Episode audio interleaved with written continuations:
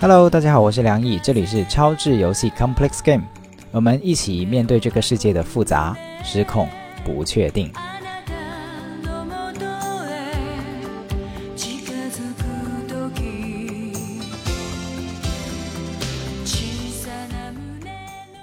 Hello，听众朋友们，大家好，我是梁毅。那这一期的嘉宾呢是教主，教主呢是我很多年的朋友了。然后为什么今天请他上来呢？就是有一天，就是我的有一期节目哈，就是讲那个维权的那期节目，就是行动改变生存的那期节目发完了以后，教主就找我啊，就突然间说：“哎，你这个节目鼓励到我了，我正在经历一些事儿，然后就很感动啊。”那我就不明所以啊，我也不知道发生什么事情。但是后来我有机会去到他的城市出差，然后跟他吃了顿饭，坐下来一聊，才发现哇，这个事情不得了。他经历了一个其实蛮大的骗局哈，而且自己在这最困难的时候，可能有几十万都给搭进去了。然后当时我就很震惊哈，我第一次听说，因为在我的印象里面，她是一个非常智慧、聪明、美丽的女孩子哈，然后从来没有想象过她会遭遇这样的骗局。但是慢慢听下来，我就发现，可能这个是每个人都有可能会遇到的啊，并不是简单的说。愚蠢或者是贪婪这么简单，然后他的整个在这个案子里面的经历啊，现在好像是已经把钱要回来了啊，整个经历也非常的传奇啊，非常的有力量，所以呢，我们就特地在他完全的把自己捞出来跟朋友捞出来之前哈，他还跟我说说啊，等事情都告一段落了，都好了啊，可以跟我们来录一期。那现在就请出教主哈，这个。非常不容易，也非常励志的一个一个过程，对吧？现在你是什么状态？在就这个事儿到了什么阶段？我先跟大家打个招呼啊！大家好，我是教主，我和梁已经认识非常多年了。我现在的这个事情，目前是已经完全结束的一个状态。我已经从骗子那儿把所有的钱拿回来了，然后并且跟骗子现在是没有任何的瓜葛的。而生活上面最近是。属于一个能量恢复的过程吧，工作生活都是步入恢复到一个正常的一个状态了。嗯，那就好。作为朋友，其实挺挺安慰的，就是这些事情终于告一段落了，并且慢慢在恢复，是需要恢复的，对吧？就是因为这个事情可能大了说，它是一个钱的事情嘛，而且是一笔不小的钱。然后刚收回来的时候，那两天可能是比较兴奋的。但是可能过了一段时间之后，你再去思考这个过程，呃，心情还是比较起伏的。比如说，我刚见你的，就是咱们刚刚就是，呃，我跟你从头到尾去聊这个事情的时候，其实是我完全把钱收回来的一两天之内，大概是。然后那个时候，我觉得你可能记得啊，我我整个人是一个很兴奋的状态，对对对，感觉自己好像。啊，无所不能这样的一个状态，嗯，但是后续的一段时间，你的可能肾上腺素的这个水平下来了，然后你真的要开始面对这个生活了，啊，可能要去收尾去处理这些心情的时候，其实还是会思考自己当时为什么会啊经历这个过程，那以及可能啊怎么样去面对后面的这个生活，让自己嗯不要为过去的事情所打扰，开始一个新的一个进程吧。一个恢复期就进入了一个漫长的、有点像疗愈、恢复的阶段，对吗？对，是的。呃，其实现在也是在恢复的过程当中，但是状态已经比之前好太多了。嗯，我们就尝试倒带吧。现在你安全了，就来到了一个恢复期。那我们把时间倒倒倒倒倒倒到，你想从什么地方开始讲起？其实去。从就是开始进入到这个骗局的地方去讲起吧，嗯，可能未必是一个非常具体的一个事情，但是我觉得可能我所面临的这个状况，或者是受到的心理打击的一个状态，可能跟很多人是相似的，或者是很多人大家都会体验过的一个一个过程，嗯，一开始会进入到这个骗局当中，可能未必是你去贪钱。啊，或者是说想就是想一个非常不切实际的事情，可能并不是，它其实就是在你人生非常痛苦，可能经历过很迷茫的一个时间段。那比如说，可能是由于感情的问题，也可能是由于工作的问题，也有可能是跟家庭关系。那总是会遇到一些看上去可能人力并没有办法去解决的事情。所以我当时其实入这个骗局的坑的时候，并不是什么电诈的一个骗局，或者是说被人家骗了感情了，或者投资失败了，它不是一个这种情况。因为我一开始跟我的朋友提起来说，哎，我被骗了这个事情的时候，他们都以为我是，嗯。投资什么的，P to P 爆雷了。嗯嗯嗯，实际上实际上并不是。那我当时可能就是接触了呃所谓的一个呃一个怎么怎么讲玄学的一个大神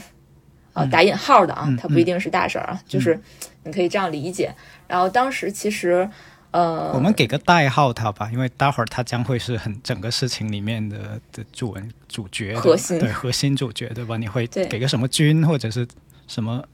给个字母代代号他，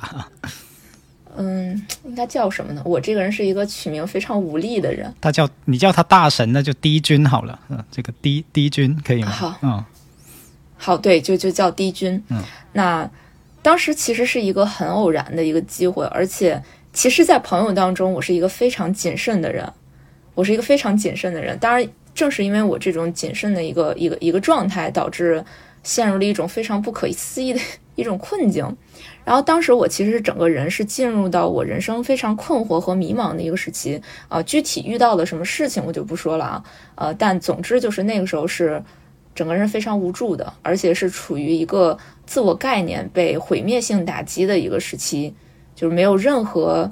动力或者是精神头，然后去工作，然后去呃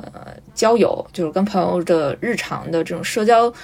行为我都很少去做，就是整个人是一个非常自闭的一个状态。那那个时候会认为，认为主观意识上认为自己可能没有办法去解决一些生活现状当中的东西，那就想看看是不是可以通过其他的渠道，其实也未必是真的帮你去解决一个什么问题，只是希望就是说心里有一个寄托，嗯，然后通过某些方式认识了这个低菌。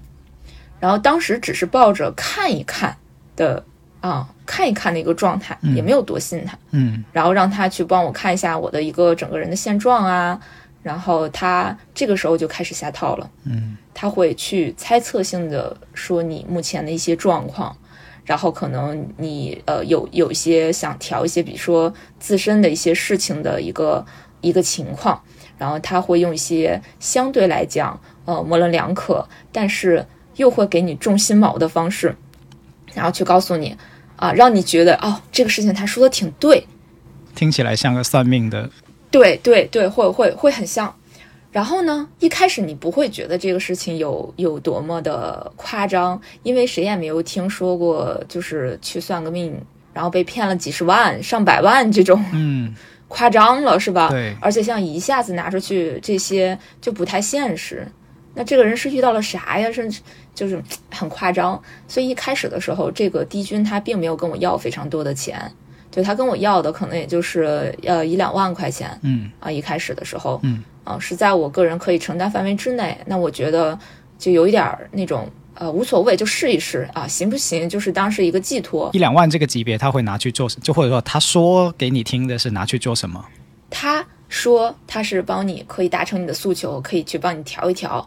然后几个月之内，如果你觉得没有效果，然后他就会把这个钱退给你。就这个钱就存在他那吗？还是说他会拿这个钱去做什么？他说他会就有点像那种多退少补的意思。啊，嗯，然后他去做事，然后呃，他告诉你，他其实他这里面其实画了一个心理弹性在这个地方，就是他告诉你，其实你这个事情可能只用花几千块钱。啊。但是呢，就有点像交押金一样，你先放在这儿这么多，然后我跟你签一个合同，然后到什么什么时间段，那如果是你不满意，那或者是说咱们这个事情那个他给我调的调的不好，呃，那他就把钱退给我啊，他还会签合同，挺满意，他还会签合同，哎，他会他会拿这个作为一个诱饵，所以在一开始的时候，你你并不会有那么强烈的危险的信信号，嗯，会觉得这个人会骗我，嗯。因为他还主动拿出了他的身份证号，他的姓名啊，还都是真的。后来我验证了，是是是真的啊，不是骗我的，不是假的。哦，就他拿了一些自己的个人真实的信息来去做一些给你们的背书，或者叫做说我，就是放下戒备的的其中一个一步。所以听起来当时就是当你当你在一个很人生低落的时候。然后有有这样的一个可以提供一些解决方案的人出现，就对应上你的诉求，或者说叫做内心软肋的地方的人出现，然后又用了一个比较愿意暴露私人信息以及签合约这样的法律上给你安全感的方式，然后一开始的时候可能也是金金额上是一个一两万程度的时候，你就会觉得哎也可以试试看，这样就大概是这样子。对。对，是的，所以其实是这样入的坑。嗯，顺利吗？有效果吗？其实没有，但是你，嗯，但是因为一开始的时候并没有那么快，然后被他骗这么多，就是因为我在一开始的时候，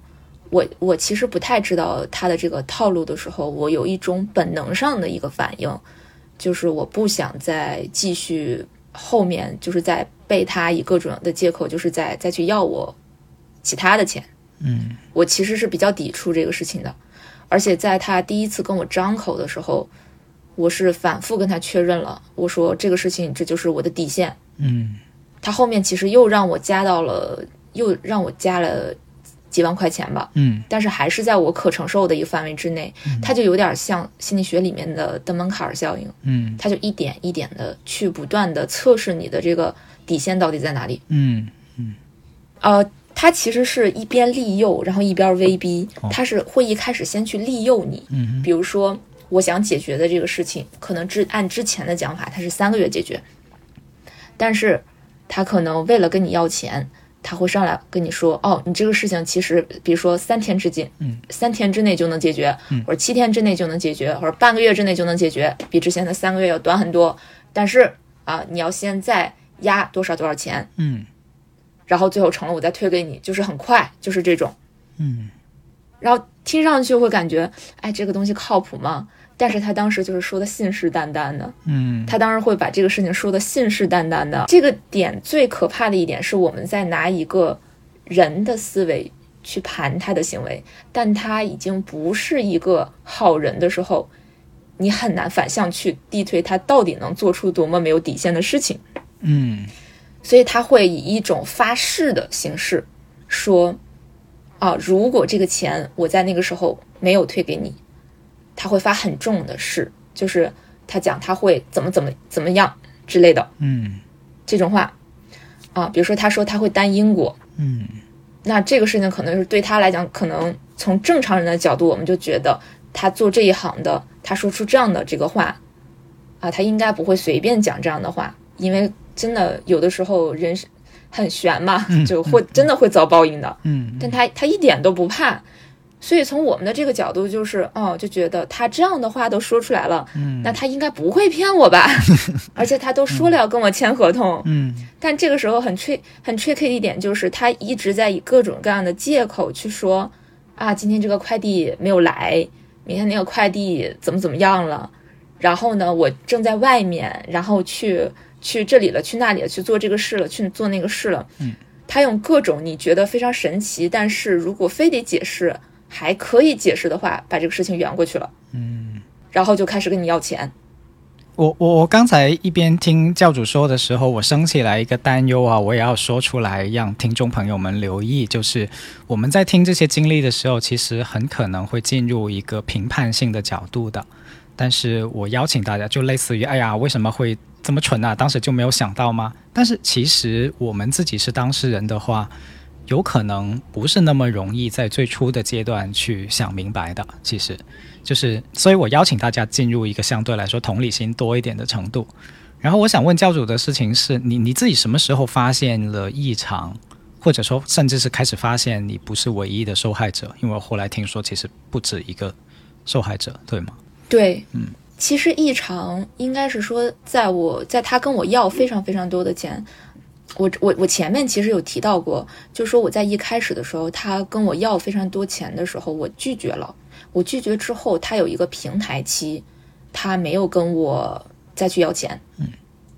然后，但是但是后来呢，因为我很着急我这个事情的一个进展，他之前答应我的很多事情都没有做到，我在不断的逼问的过程当中，他会。呃，敷衍我，然后突然间有一天，他以一种很意想不到的方式跟我要了将近就是可以理解为就是达到五十万量级的这样的一个钱吧。嗯就可能从一开始我只付了几万块钱，然后他突然间让我加到五十万。举个例子啊，就是让我加到五十万。嗯他以什么样的借口让我加的这个钱呢？他以我家里的人，就是以我爸爸妈妈的这个情况，说如果我不加这个钱，我爸爸妈妈他们可能在什么什么时候会出事儿。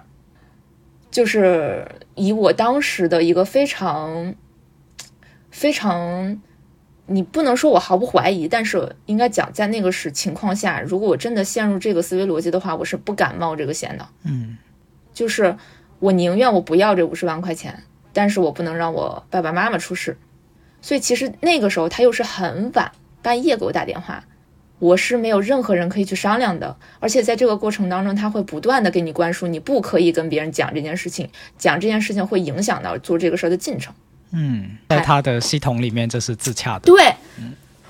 是的。如果从这个角度上，你就无人可说，没有地方可说。你已经付了这么多钱了，然后你也想去做这个事情，他有两种方式。第一个，他会说你们家可能会出事儿；第二种方式，如果我跟他要求退这个钱，他会在朋友圈发各种非常恐吓的那种反馈，就比如说钱突然间退了，然后他们家谁谁谁突然间出事儿了，比如说出门突然间被车撞了，然后或者是说那个突然间突发疾病。或者人人过去了，或者是抢救回来，怎么怎么怎么样了，就很惊恐。而且当时是有我认识其中的另外一个受害者，那个他为了就是哄住这些受害者，他还带这些受就是某他会在线下去见这些这些人，去增加这个可信性。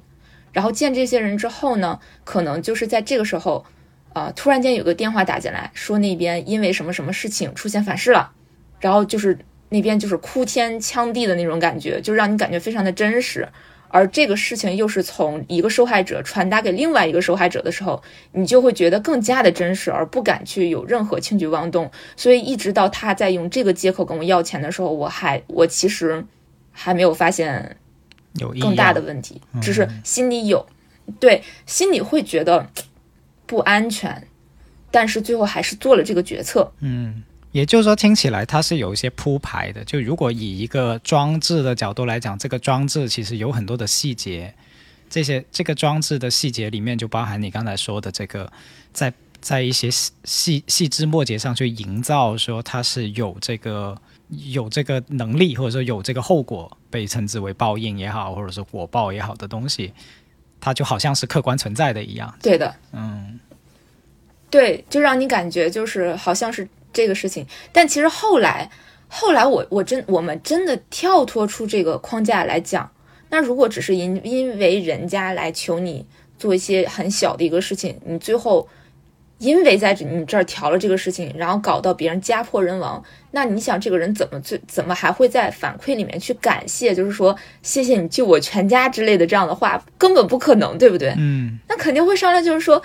就会我我不把你全家抄了，我我不我不把你就是全部都都都都掀了，你所有的摊子都已经算好了，我还感谢你让我家出这么大事儿。但是就是真的当出来的时候才觉得这个逻辑其实挺不合理的。嗯，是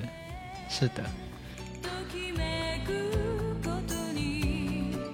何を見つけるの所以有什么事情成为了一些转折点吗？ 嗯，就是我发现他撒谎，哦，就是他其实很多信息。虽然他不让就是大家去交流，比如说因为都是受害者，嗯，因为我线下我也见过他，因为我在交拿了这么多钱之后，我我不放心，我其实是去到他线下的那个点，我去见了他的，然后我去见了他，然后我当时在那儿还有别人，嗯所以大家其实是有一些认识的，有些认认识的，然后大家在对一些信息的时候发现不是这么回事儿，哦，而且他会有意的去离间大家的这种关系，不让大家形成同盟。当时其实我们发现很多不对劲儿的地方，但是很多不对劲儿的地方，这个时候那个时候，因为你钱压到一定数量级的时候，你其实不希望崩盘的，嗯。所以你其实是希望自己去相信他的。那这个时候并不是他给我们洗脑，是自己给自己洗脑，这是最恐怖的地方。如果咱们试想一下，如果是说我现在拿了一百万去给他，然后这个事情一直都没有做成，他钱也不退我，我肯定不会放过他，嗯我肯定要跟他闹，对吧？？对，我肯定要跟他闹，我通过法律手段，通过报警，我总是有办法去把这个钱拿回来的，而且我知道他叫什么，我知道他住在哪里，嗯应该是可以拿回来的是。但是其实，在网上并没有出现这个人打官司的一个记录，或者是说一些刑事案件的一些记录的时候，那么证明这个人他其实并没有崩盘过，嗯，就是他并没有真的走这种司法流程。然后，但是我就是突然间发现，因为当时有一个受害者，当时有一个受害者被他骗的，被他骗的，然后就是接触到了其他的一些，也是跟我们一样角色的，就说是信徒吧，嗯，他们有些人是成功的退掉钱的，嗯。而且当时是说这个事情就是没有给人家办成，但是就是以把钱退给他为由，让他出一些假的反馈之类的啊。这种事情，然后让我们知道了。然后当时我就在想，他之所以之前让我们相信，是因为我们觉得他没有出过事儿，这个钱不至于没了。嗯但是我恰恰是知道有被骗的人拿回钱的时候，我意识到他可能是个庞氏骗局，也就是说，他在我们这儿拿了钱，然后去挥霍、去花，或者或或是怎么样的。然后如果有人要退钱的话，他其实是从其他人那儿再拿，啊，然后退给这些急要钱的人。啊只要这个盘子有进有出，他就不至于崩掉。哦，是这所以拿到钱的这部分人，对拿到钱的这部分人，他其实就相当于是说，OK，我拿回钱了，我就大事化小，小事化了，我也不说别的了，他也不会走司法流程，因为走司法流程非常的麻烦，取证啊，然后各种各样的这个事情啊，包括精力啊，包括打官司，其实金额很大的话，打官司就要十几万。对，所以他不是属于那种卷一大笔钱，然后到海外去跑路的，叫它不是跑路型的，它是周转型的，就是透过这种对周转的过程，只要我有新的人给我吸血，然后哪怕我追追讨我的人，我放掉一些我的血，但是我还是拿大头，或者说我还是能够拿一拿出来一笔钱给自己挥霍，那就 OK 了，就大概这么个模型。然后当时我其实很快的做了脑子里飞快的转动，我当时想了三个方法，第一个方法就是报警，第二个方法是走司法诉讼，然后第三个方法是我去跟他周旋，把这个钱要回来。然后我就评估各种方法的一个可行性。首先，报警，我是第一个否决了报警的这个方法，因为报警基本上没有用，除非你非常确定它是一个刑事诉讼。就是它是一个刑事诈骗，而且能够定性为刑事诈骗，而且警察他只管定性，他其实没有办法帮你要钱，且在这个过程当中，如果他就是不松口，就哪怕判了他是诈骗罪，他是刑事，他是刑事上面的诈骗，哪怕是判了，哪怕这个钱就是说他就是不给你，你没有办法，他无非就是多蹲一段时间，少蹲一段时间的事儿。他不想要这个减刑，他这个钱就可以不给你。啊。在我有限的认知里啊，我是我是了解到这部分信息，它不一定非常专业啊，情况不太一样啊。大家嗯，就不是所有的诈骗案都是这样，但是你查了或者说你咨询了以后，发现在你的这个案例里面可能是是这这样，对吧？就大概是这个意思。对的对的，，OK，嗯，就是在我这里，我直接报警，对于我收回钱这个事情，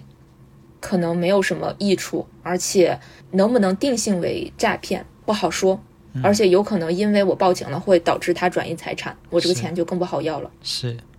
嗯呃，，我当然是怕这个，所以我没有选择第一时间报警。我这里多说两句，是因为你也不用有太大的压力，我们只是一档这个闲聊的播客节目啊，虽然要承担一点点社会责任，也只是一点点的社会责任。然后我我我想多说两句，是因为。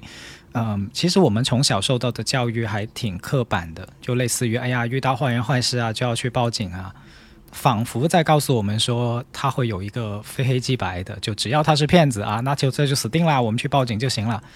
但随着我们长大跟成长，尤其是真的遇到事情的时候，我们发现事情并没有那么简单，对吧？就像你刚才说的，哪怕只是去定到底这是不是个诈骗，在司法上、在刑事上能不能够确定，这都是不好说的。虽然我们主观上会觉得说，哎呀，我现在就是被他骗了，我都搭进去钱了，那还不是诈骗吗？但是作为一个成年人，我们慢慢会了解到，给给一个人判有罪，并不那么简单，对吧？所以你说的情况其实是一个很很现实的情况。对，因为这里这里就有他，他就是他作为骗子，他骗了很多年，他很狡猾的一点就是我们在一开始认为那个合同是一个保障的时候，那个合同其实是可以把刑事案件转化为经济案件的一个点。一个点，嗯，因为如果我我跟他签了这个合同，就意味着这是一个纯服务性的合同，这就是经济纠纷，这不是刑事案件。哦，原即使他来是这样。可能事实上面，对他可，即使他事实上面可能真的有诈骗的嫌疑，但是就算我要报警这个事情，我要带着律师去，我靠自己，我不懂这个方面的话，我是很难，就是再让这个警察再帮我，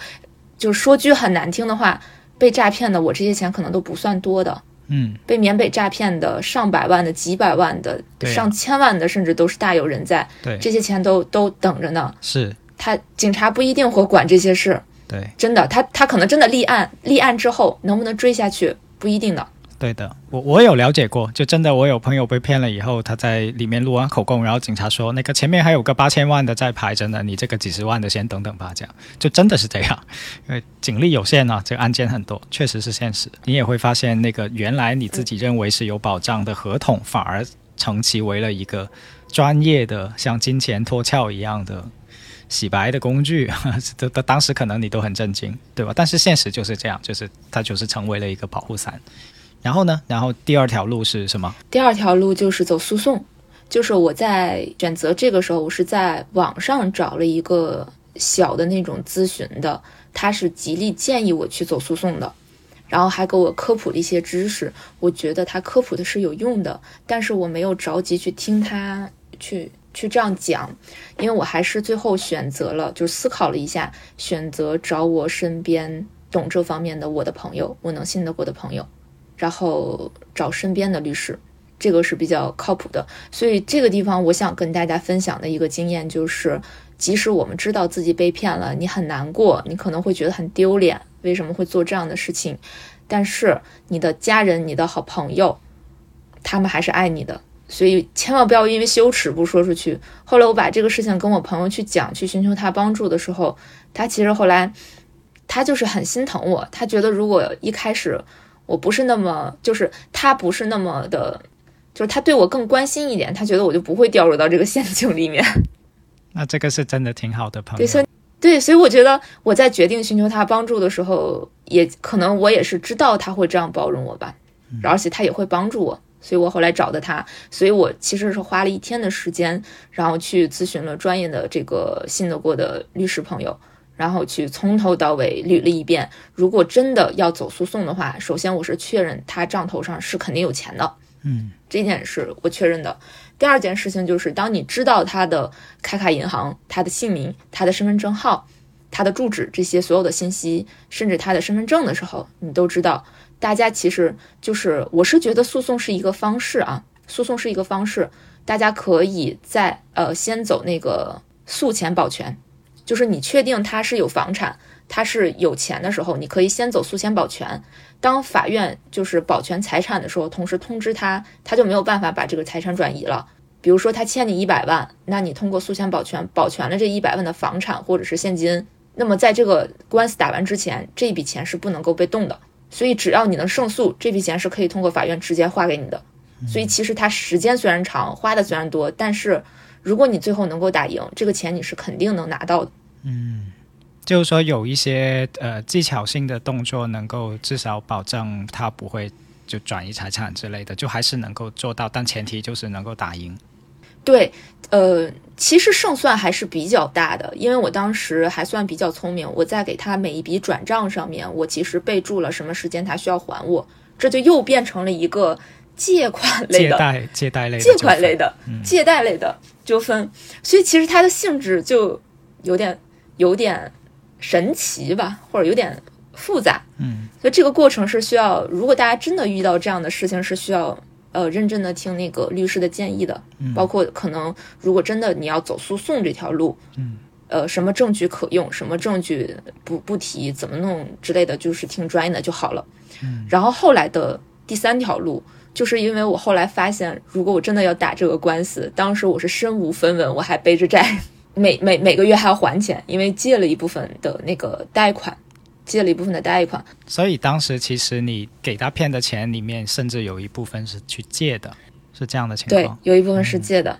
那真的挺大压力是借的钱就是如果要不回来的话，自己财产清零了，而且还要搭进去贷款。对，所以压力压力很大。然后，然后第三个就是说，能不能通过跟他周旋的方式把这个钱要回来？然后最后经过各种利弊以及不断的试探，我是通过第三种方式把钱要回来的。嗯我当时听到嗯这里，就是跟我我跟教主有之前吃饭聊过这事儿嘛。其实我是真的很心疼。为什么说很心疼？就你想一想，一个多年的朋友，然后他突然间被人家骗了，他好不容易去自己一根闯荡去积累的一点点钱，然后搭进去了还不止，还要负债。所以我那个瞬间我就说，哎呀，真的，如果是在那个时候，我知道，我就很想先抱抱你。所以这个心理建设其实很重要的，就是有在知道自己被骗的时候，有对自己内心的一些关怀跟照顾，我觉得还挺重要的。对，我觉得当时其实是什么？我其实就是你在一开始在讲就是行动促进生存嘛。嗯，我在听那期节目的时候，就正好是我觉得自己可能被骗了，在我还没有完全下定决心的这个时候，我其实当听完你的那期节目，我心里大概就是有一个蓝图了，就是当我确定，当我下定决心有有实锤的证据我被骗的时候，这个钱我一定要去争取。就不能这么算了，因为在之前我是有过这个想法，就算了。虽然这个钱是是很多，我是也要回到解放前了，但不至于把我造成一个毁灭、永远翻不了身的状态。就我可能苦个一两年，我还是还是 OK，我还是有希望，就是从头再来的。但是后来我就觉得，我说我说不可以，我说我说不行，就是这个事情是他做错了，那我我当然也有我做错的地方，但是我不能一点都不去抗争。然后因为这个事情，因为怕丢人，哦、怕不想被人知道，然后吃这么大的亏，我觉得是不行的，嗯，我觉得是不行的。所以那个时候，其实那期节目是给了我非常非常大的一个鼓励，然后我就开始翻我之前所有的这个，我开始翻我的这个很多年前的朋友圈，就我们还在公益组织，然后做复活组的时候，对，十年前，嗯，我发的那个朋友圈，然后我就觉得天啊！我说我之前是一个这样光芒四射的一个人，我说我怎么能认输呢？我怎么能认输呢？啊，就绝不放弃，绝对不可以。就哪怕最后这个钱没有回来，但是我不能这样一声不响的就这样认定，就是认了这个结果，那不行。是所以我觉得还是挺有挺有意义的，就是人并不只是纯纯粹的说我要争个钱，要争口气，是争回那个光芒万丈的自己呀，这是值得的呀。怎样的活着，对吧？对啊，我就是觉得，就是我是有这样能力活着的。如果说我一开始进入这个骗局，是因为我突然间丧失了我对自己的一个自信心，我觉得天哪，我可能什么都做不了了，就是我可能无法改变什么。但是在那一刻，我觉得我被激起来了，我觉得我可以改变，是，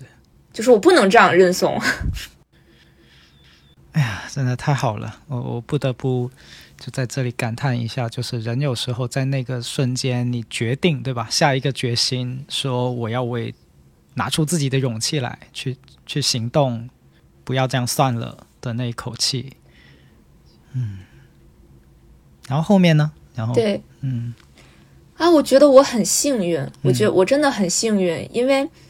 嗯，我觉得很多人可能被骗，或者是遇见很多事情，大家最难说出口的就是觉得我说这，我把这个经历说出来，或者是我跟别人讲我这样的一个状态，会不会不被接纳？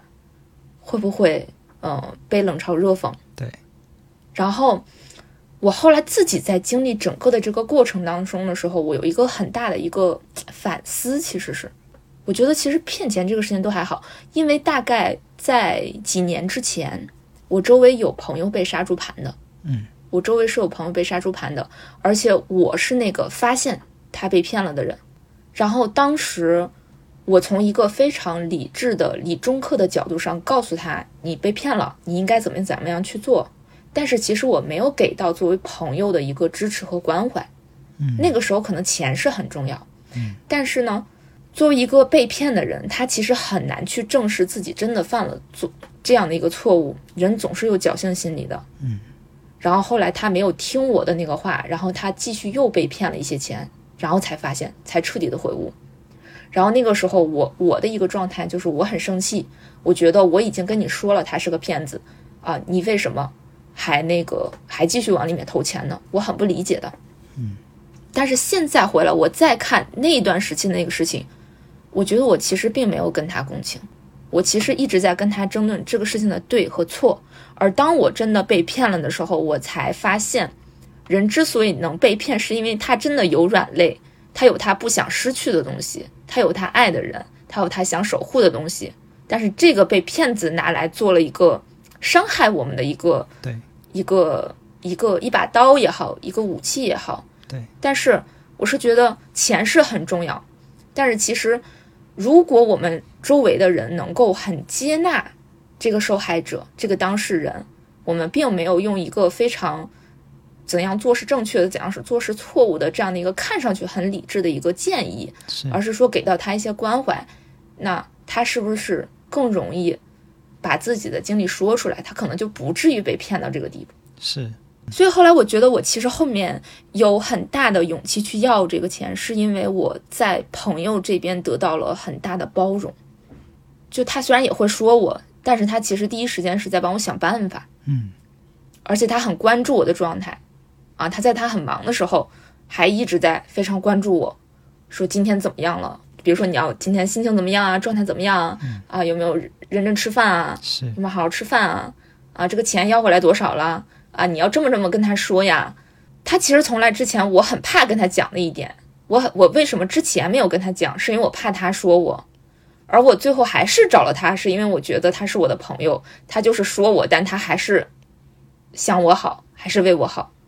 那他虽然还是恨铁不成钢的说你怎么会犯这样的错误，我还以为你会被骗得多高级，你为什么会犯这么低级的错误？但他还是会讲，他很心疼。我觉得当他说他很关心我的时候，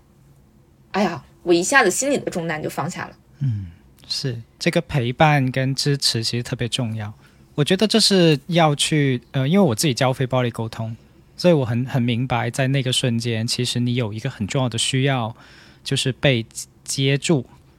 这个接住不是跳楼 下面有接住，但是形形象来说，画面其实也差不多，就是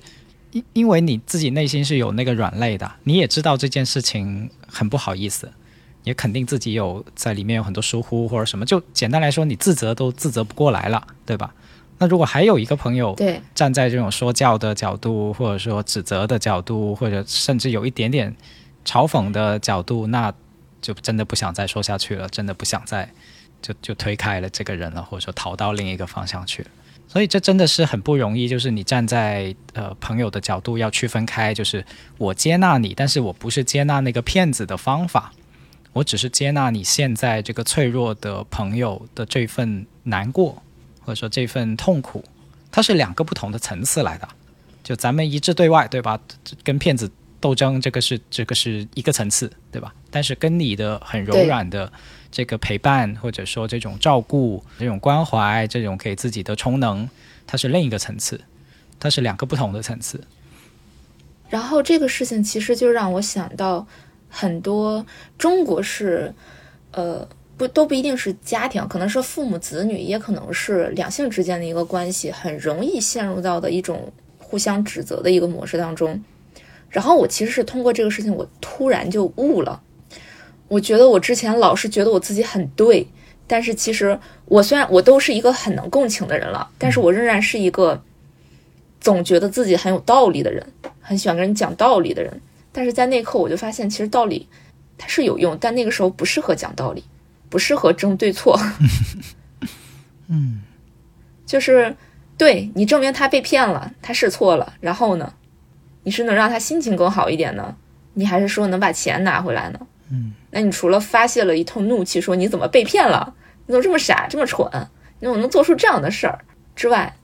其实对两个人的关系也好，然后对这个人也好，对自己也好，其实都是一种伤害，助都是不好的，对，对，都是没有帮助的。这也是我请你上我节目的很重要的原因，就是我发现你在这件事情上的领悟，其实已经超越了一个传统意义上的维权。当然很开心呢、看这位朋友看到你最后把这个钱维回来了。那现在我是感觉你赢回来的东西甚至还更多，就是有有自己的一次有力量的尝试，还包括悟到了在面对一些，就是你如果你身边有人对吧，他掉进一个坑里面的时候，到底嗯。做什么动作才是真正意义上的说帮他拉出来这个坑，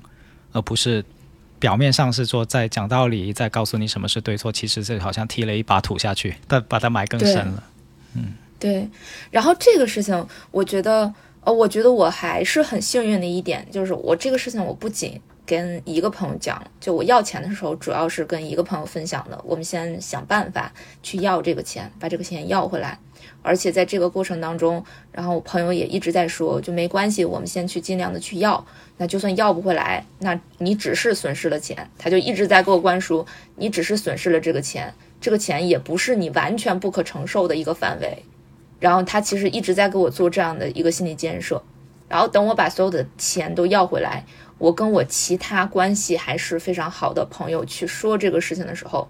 没有一个人说我傻，大家其实都是很心疼的。对呀、比如我就是啊，你虽然我说，我 真的好心疼。我第一瞬间就是天啊，亲你，对，因为那个时候我就觉得那个压力是大到，第一我我没有钱，我欠着债，我还要担着他要说我家里会出什么事儿的风险，然后我要对自己的一个自责和压力，白天还要正常的工作，对然后你不能影响到这些事情，然后整个人是一个非常极限的状态。我两个月没有给家里打电话，嗯，当然我跟我爸妈也不习惯以电话的方式去交流啊，就是没敢往家里打电话，因为怕被他们发现。是，嗯，怕被他们发现。然后恰巧是因为真的处理完之后，我就印象非常深刻。我师姐跟我讲了一句话，她说：“她说以后这么大的事情，千万不要一个人扛，太危险了。”我想跟大家说的是，我可能在走出那一步的时候，在决定去要这个钱的最大的一个动力是在于，你不要有那么多的对别人看法的关注，而且可能大家是。他们是很爱你的，他比你想象中会有更多人信任你和爱你。没有人是不犯错的，就是你要接纳自己，承认自己我犯错了，但是我不是一辈子都在错。那人总是可以是可以重新再来的，是有机会重新再来的。呃，不要认为就是周围的人都会看不起你，都会都会都会指责你，不是的。其实当你真的敞开心扉的时候，大家是很爱你的，大家是看重你、爱你多过于想去指责你。嗯，所以不要因为这种方式而去自己憋着，然后去想窄了，不去跟大家去分享。其实，当你用一个开放的心态，用一个爱的视角去看这个事情的时候，你周围的人都会以爱的视视角来回报你的。不要做负面的自我预言的证实，进入负面的一个循环。你要做一个正向的一个循环。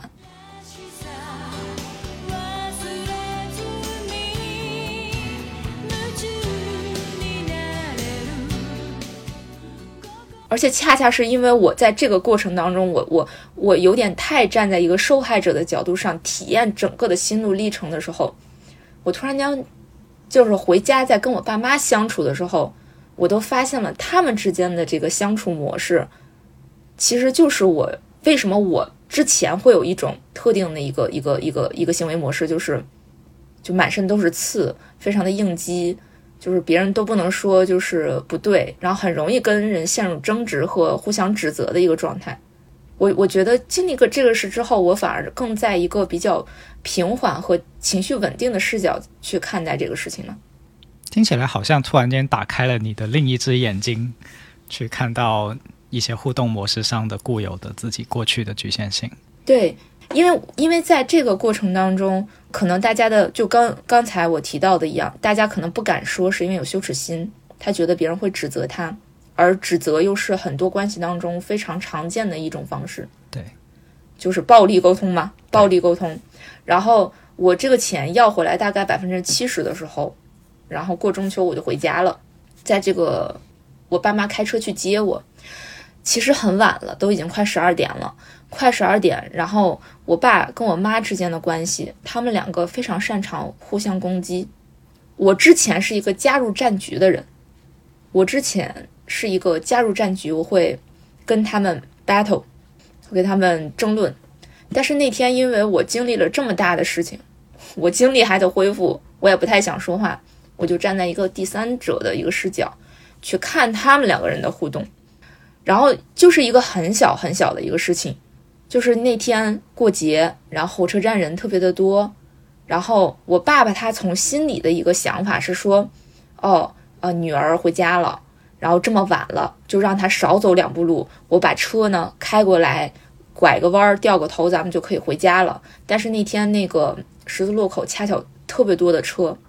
非常多的车在那儿，交警呢正好就在他那儿把他拦下了。他就没有办法掉头了。我就跟我妈说：“我说你们就不用掉头了，我就走路走到马路对面，咱们就直接开着车呢，就顺着我，咱们就走了。”但是我爸就不愿意，他就非得要掉头接我，然后要让我从这个都走过去的马路边再走回去。然后我整个人突然间就非常的烦躁，非常的烦躁，我就跟我妈暴力沟通了，我就对她吼了，啊，我就我就说。哎呀，我都已经走过来了，你为什么还要让我走过去呢？就是这么多车，多麻烦，为什么非得还得走回去呢？然后我爸听见了，我爸就开始跟我妈吼，然后我妈就是成为了那个中间受夹板气的人。然后我突然间在那个时候意识到，其实我我我不应该发脾气的，就是没有必要因为这个事情发脾气，没有人做错了什么，然后只是因为我当时骗钱那个事情没有处理完，我心情不好，然后后来坐上车。他们两个人就是就这个事情开始互相的，就是争执，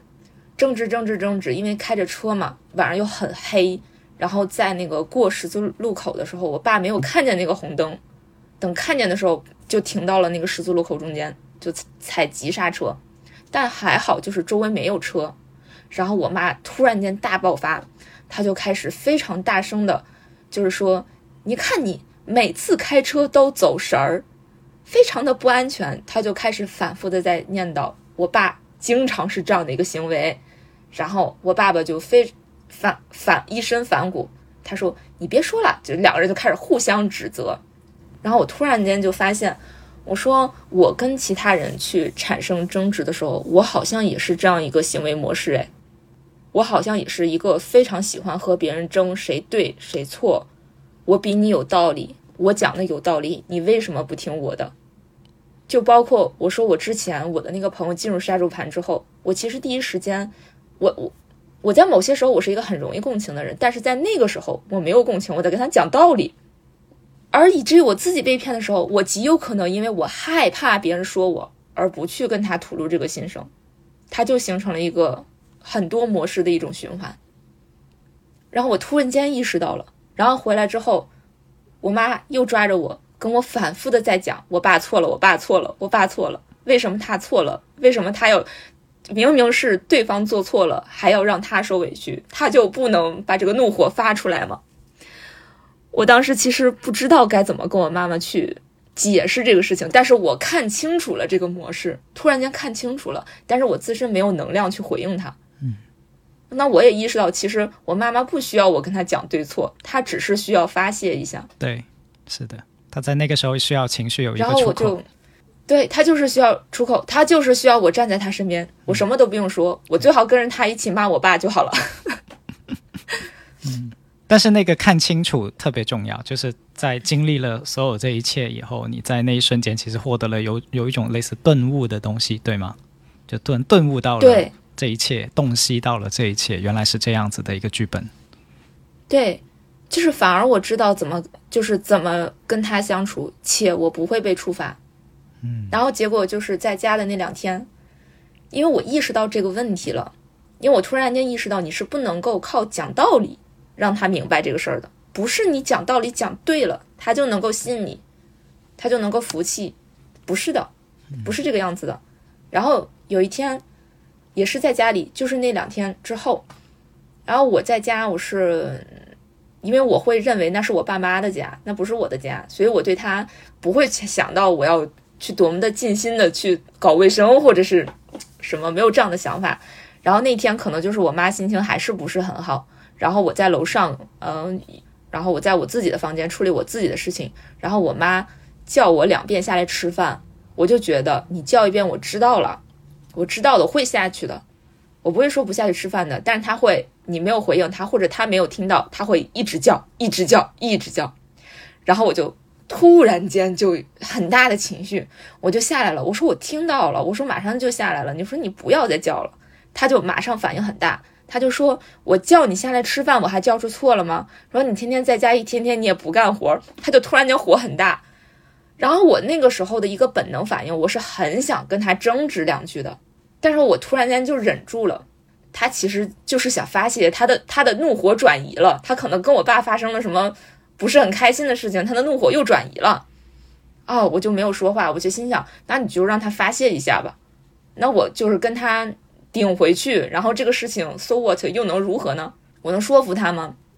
那我就没有说话，没有说话，我就冷静了一下，我就找了一个别的话题，然后说吃饭这个事情就把它岔开去了。然后我妈一瞬间就没有火气了，就是她没有继续揪着刚才我为什么没有下来吃饭的这个事情在纠结，因为那根本就不重要，那根本就不重要。听起来一个很奇妙的改变发生了。对他只是需要在这个家里。有人尊重他，他需要在这个家里有掌控的地位。哦，anyway，就是我，我就我就下来了，吃饭了。就是我，我确实我也觉得我做的不太对，好像在家这么多天，我也没有帮我妈妈干过什么活儿。我觉得她生气，她她也对。那我没有必要，因为我心情不好，我就跟他跟他起争执。然后突然间我就发现，哦，人生当中要多看发生的美好的事情，要多看发生了好的转变的事情。哦，那否则你的人生就是，就你的注意力在哪，你的体验就在哪个地方嘛。你看到的都是这个人不好，那个人不好，他做错了，他为什么这么做？那 OK，你的体验全都是不对的。那我们可能没有办法改变那个错的体验，那我就多看好的体验。对，因为它其实就是心理学当中讲什么，讲那个 CBT 嘛，嗯，是认知行为嘛，认知行为嘛，你要转念嘛。其实说起来很难也很难，但是。真的转过来，可能就是一瞬间，你就你就是下定一个决心，或者是你发现做出这个决定之后，你就会瞬间的转换那个身份。嗯，我觉得这个很有意思，是因为这也这也是我觉得发生在你身上的很很很有意思的事情，就是你原来是其实是念心理学背景的，对吧？就是刚才一直没有跟听众交代，就是在我们念书的时候，念心理学是一回事。把它用在我们的生活里面，又往往是另一回事。就这件事情发生在你你的生活中，或者发生在你的生命中，已经距离你第一次学到 CBT 可能隔了很长一段时间了，很久了，对吧？对，很久了。我自己体会到的时候，我突然之间就知道怎么用了。之前它只是在课本当中趴在那里，哦，我可能知道 CBT 是什么，但我真的不会用。我觉得转念好难呀！当你真的克，因为这是你跟自我概念去做抗争的一件事儿，你要重塑这个自我概念的时候，你会觉得特别难。但是其实有的时候转变是一瞬间的事情，是一瞬间的事情。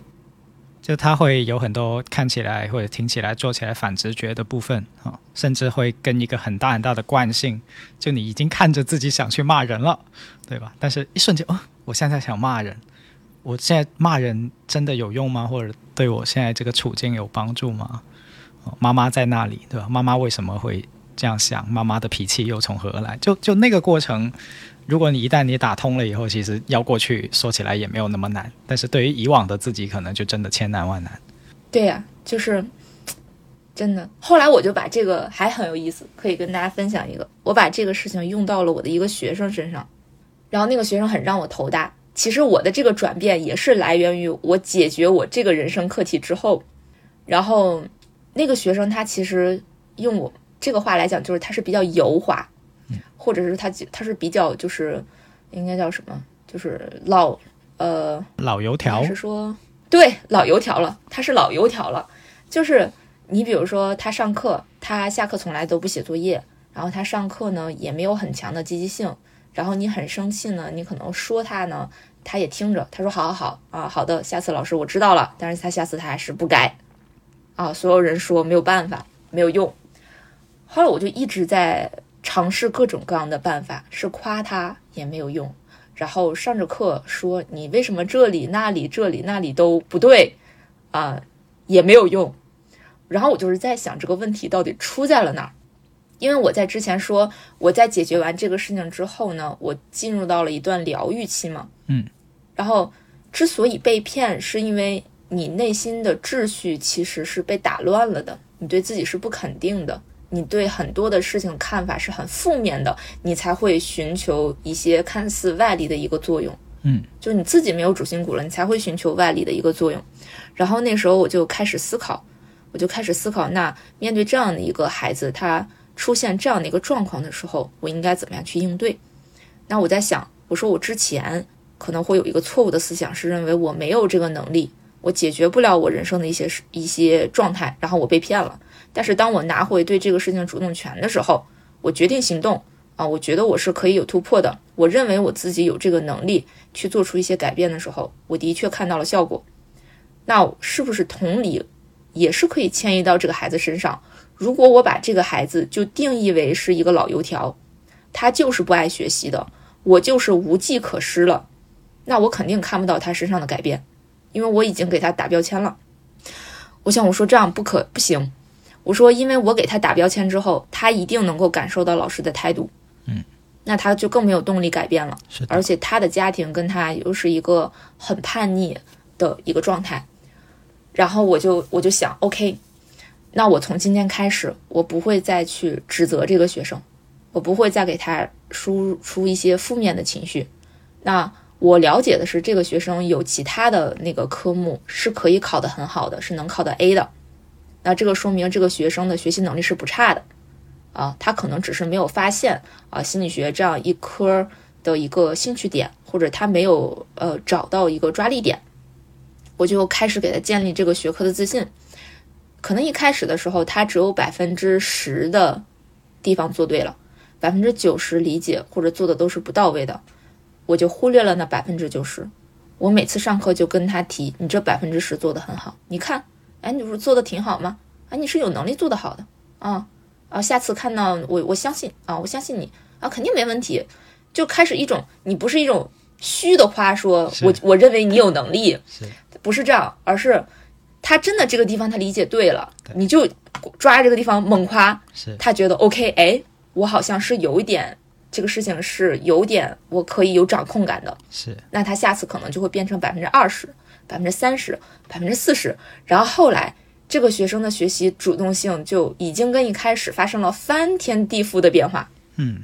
他再去考试的时候，已经是一个对自己很有信心的一个状态了。然后他还跟我讲，他说：“老师，我真的我我没有想到，我最后考试的时候，我能够跟我刚来跟你学的时候发生这么大的一个变化。”是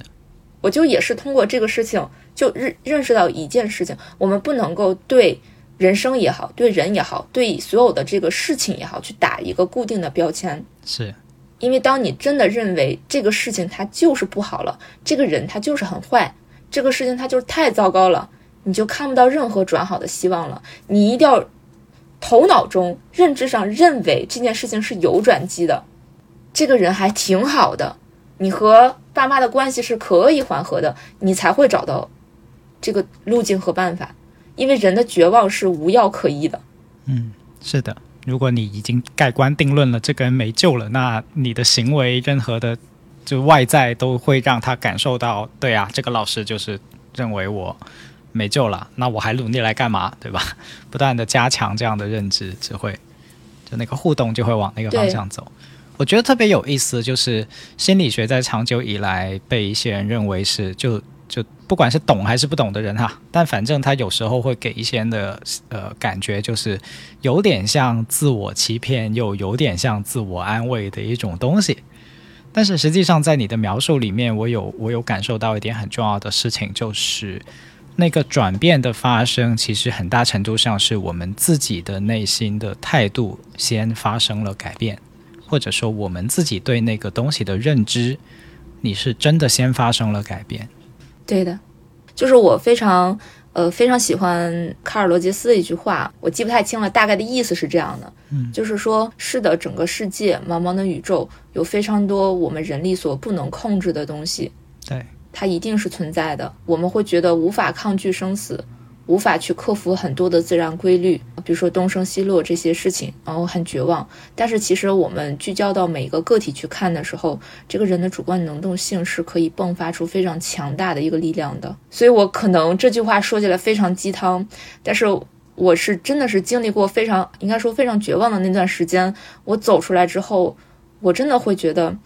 你不要小看自己啊，真的人不要小看自己。什么时候当你真正放弃的时候？你真正放弃的时候，这个事情才会结束。只要你不放弃，你去行动，结局不会太差的。就是不要太悲观，人是有能量的，真的是有能量的，是可你要相信自己是可以改变的。嗯我现在明白为什么我那期节目你会有共鸣，就是那个行动改变生存。我记得我里面有一句话，就是说，只要你愿意继续战斗，你就永远保有生活的意义，不管打赢打输，对吧？这个战战斗的态度，或者说这个战斗的意识，都会让我们找到一生命意义的坐标，好像就是这样。对的，是的，对那句话非常的鼓励我，那句话非常的鼓励我。诶，我们我们刚才一路就已经不知不觉的聊到了你在这个事情上的一些心灵成长哈，其实蛮替你高兴的。作为朋友，就是钱要回来了，而且得到了自己原生家庭的一些，可能我是感觉已经有一些和解了，就跟原来就我听了你很多年，有一些讲讲跟自己家庭关系上的困扰或者说困难，然后我就就看到啊，终于翻过一页了，教主可以翻到一个新的篇章去的这种感觉。很替你高兴，我我其实很意外，我最后发生这样的转变，我自己也很意外。那我觉得可能就是，就是还是扣回你刚才讲的，人就是行动改变生存，就是行动改变生存，就是只要你不放弃，就是你一直在路上，就不要去纠结你什么时间会达到一个什么样的结果。当你放弃对结果的追求，也许，也许这件事情就会自然而然的来到你作为一个礼物来到你的生命当中。其实就是破掉自己的执着，就是我们一直在行动，一直在做。对于结果到底是什么，什么时候来，我什么时候能够想明白这件事情，我什么时候能够解决这个问题，就顺其自然就好了。嗯是这样。人生很多事情到最后就发现，对吗？因上努力，果上随缘，好像是有这样的一句话，对吧？对呀、就好像你你上次跟我讲说，好像是呃几年前见我的时候，感觉啊知道他已经陷入一种泥潭了，啊知道他很焦虑，但是我不知道怎么帮他呀。但是其实你在我心里种下这颗种子的时候，可能适时的时候它就开花发芽了，它自然而然我可能就明白了，我就进入到了下一个阶段。嗯是我们当时在聊的事情是教教主几年前来过我的工作坊，然后他当时还开玩笑就说：“哎呀，这个我是想冲着什么开始一段好姻缘来的，结果好像没有什么作用。”然后我后来 后来后来我就说我不介意这个，因为每个人的生命阶段不一样，呃，篇章不一样。呃，如果有一个人能跟你许诺说，来来来来了我的这个地方哈，你马上这个白马王子就会出现，我觉得这个比较像骗局，对吧？谁能够保证这样的，事情？是的，对，但是当一个人他走到一个自己的生命的阶段，那可是以前的一些埋的种子，可能会成为他那个瞬间。就像你刚才说的那个朋友，在你最需要、最需要的时候，你觉得哦，这个朋友是会帮我的，他不会有一些这样的种子，或者说自己原来的关系啊，关系网络。啊它可能是你的心灵的一段记忆，也可能是一个真实的朋友，它都会成为你未来在某个事情到来的时候的一个助力，它就真的是正向的助力了，在那个时候。对。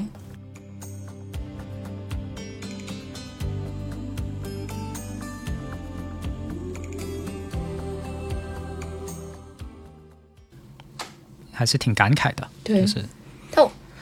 是，那我唯一比较遗憾的就是我不知道还能够通过什么样的方式，就是你说是让他得到他应有的下场也好，还是说让更多的人不去受害也好，但是可能以当时我的能力，我没有办法嗯。做更多的事情了，我也做不到，就以我的能力做不到，或者我也不知道我该做什么了。嗯。那我可能能想到的就是，如果我今天能够跟大家分享一下我今天的所得，或者是大家有同样的经历，下一次你们遇到的时候，我不要掉入这个坑对，哦，要及时的跟周围的人去沟通，是对，要及时的去去跟别人去讲。虽然我没有告诉我爸妈啊，我怕他们担心，但是但是最后我还是寻求了朋友的帮助，对，还是需要有一个支持点的。对，我觉得已经很不容易了，真的，就是人在一个过程中，首先保护好自己嘛，就是自己的部分先照顾好，然后再有余力了，再去尽社会责任，或者说让这个正义的光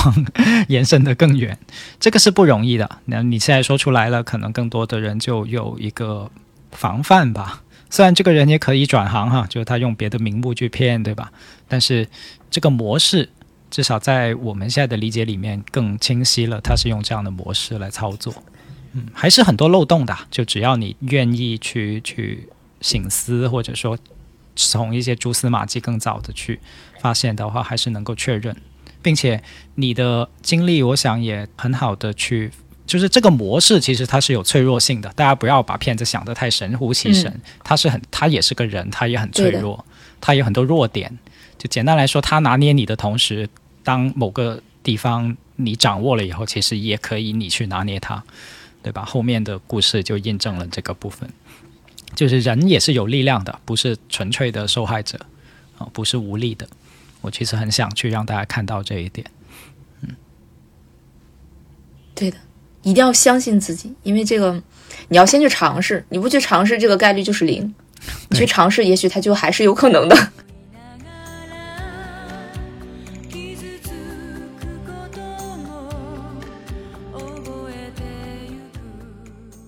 现在我们基本上把这个重新说出来了，你现在有什么感受？就此刻的心情是怎么样？终于把它完整的说出来。我其实，在今天跟你聊之前，我都有点回想不起整个这个事情的一个发生经过了，我都感觉它已经离我好远好远了，我也确实很少能够想起它了。然后，但是我现在再去回想这个事情，可能更多的并不是纠结于我怎么被骗的，嗯或者是说我的钱拿没拿回来，而是他对我整个的生活或者我整个的价值观，嗯，进行了一个重塑。嗯他进行了一个重塑。我其实更多的是在去做一个功课，是当人在面临一个重大危机的时候，怎么去处理自己的情绪问题，和处理自己的一个认知或者讲内在秩序的一个重建吧。我觉得这个可能，你可能遇到诈骗会遇见这样的问题，你可能突然间失业了会遇见这样的问题，婚姻突然出现危机了，也会突然从一个很有序的一个生活进入到一个超级无序的一个状态的时候，你怎么处理这些事情？然后我的一个状态就是，我感觉我突然看淡了很多事儿。我可能之前就很喜欢用以一种对抗的力量去处理很多事情，那我现在可能就会用啊，先平静下来，啊，先考虑一下这个事情到底是怎么回事儿，然后再去做决定。然后在你非常难过的时候，要去包容和接纳自己，是要允许自己犯错误的。我可能之前，之前大家都给都对我有一个都对我有一个印象，就是觉得觉得我不会犯错，觉得我永远都是挺对的，都我挺有共情能力的，我挺聪明的。但是恰恰当我们把自己放到这个位置的时候，恰恰就更不更不能容许自己犯错。是所以当出现错误的时候，就会造成更大的一个后果。所以我觉得整个这个事情最大的一个关键关关键点，就是我产生转变的一个关键点，就是我真的意识到我做了一个错的事情，我做了一个错的决决定，我要为我这个错误买单，嗯我要去面对它，我要去处理，而不是我觉得我只要不处理，我就没有做错，没有人知道我做错了，去掩耳盗铃的去生活。嗯，我觉得听到很很深刻，或者说又同时作为朋友很喜悦的，就是你有点像经历了一个重启人生的过程，或者是重生吧，差不多有点像一个重生的感觉的这样的一个过程，对吗？对，就是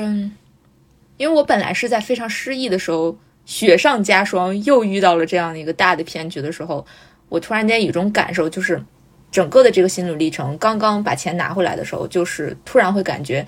哦，其实我生活当中有非常多我还没有尝试且我没有关注到的非常快乐的一个点，但是我却因为我自己没有观察到，而去丧失了很多体验的一个乐趣，所以我钱拿回来之后，我就开始到处去玩儿。啊，去跟朋友去聚会，嗯去体验我可能之前呃一直就是忽略掉的这样的一个部分。嗯，然后现在可能更多的就是过了一段时间之后，就是你要处理自己的日常生活，就是因为你之前的失忆的这个事情还是需要去面对，就是你钱的这个问题解决了，你之前的这个人生课题还是需要去面对。那要怎么处理这个情绪？怎么消化这个情绪？那它可能连带着，其实就是让我看到了，它可能并不是某某一个问题，而是我在面对人、跟人接触、跟人跟人沟通交流、跟爸爸妈妈沟通、跟朋友沟通，可能跟跟呃另一半儿去沟通的时候，一个沟通模式的一个问题。OK，那我把它改掉，尝试去改掉，或者是尝试去转念就好了。所以其实我还在探索，我不能说我完全变了一个人啊，那那不现实，那怎么可能一下子就全都看开了呢？但是我觉得至少打开了，对，打开了另外一个视角，就是至少在你想发脾气或者觉得自己做不到的时候，提醒一下，OK，你其实是可以的，啊、不要着急，可以停一停，可以休息一下。我突然间想到了这期节目的标题会不会可以大概类似于，呃，骗子骗我灵性成长，结果我透过跟骗子斗智斗勇，完成了自己的灵性成长，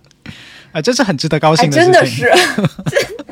真真的是，你说这个事情，我真的是觉得我并没有通过别人帮助我实现了灵性的提升，而这个真正的灵性是靠自己自己对自己悟出来的吧，或者经历出来的吧。对，尤其是你没有放弃跟骗子的战斗，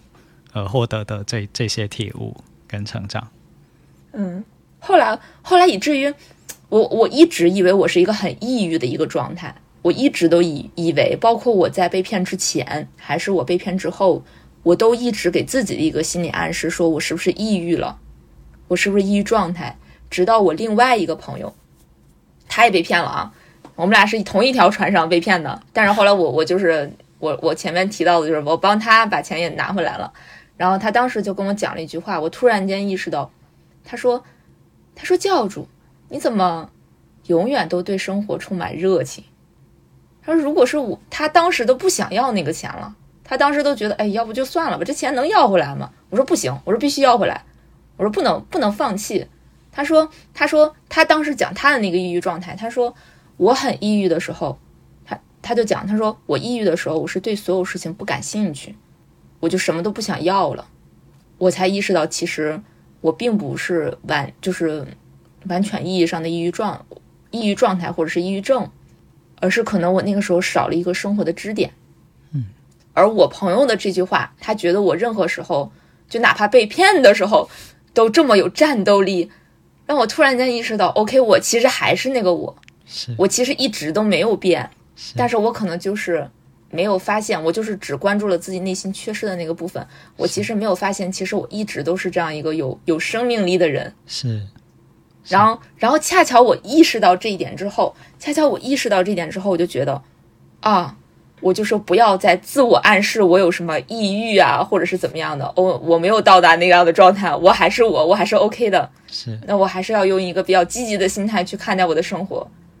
太好了，就是这这份经历，或者说这段旅程，呃，它已经超越了我传统意义上理解的啊，给大家讲解一个骗局。我觉得大家慢慢看这个故事，慢慢听教主的这些经历，到后面你会发现，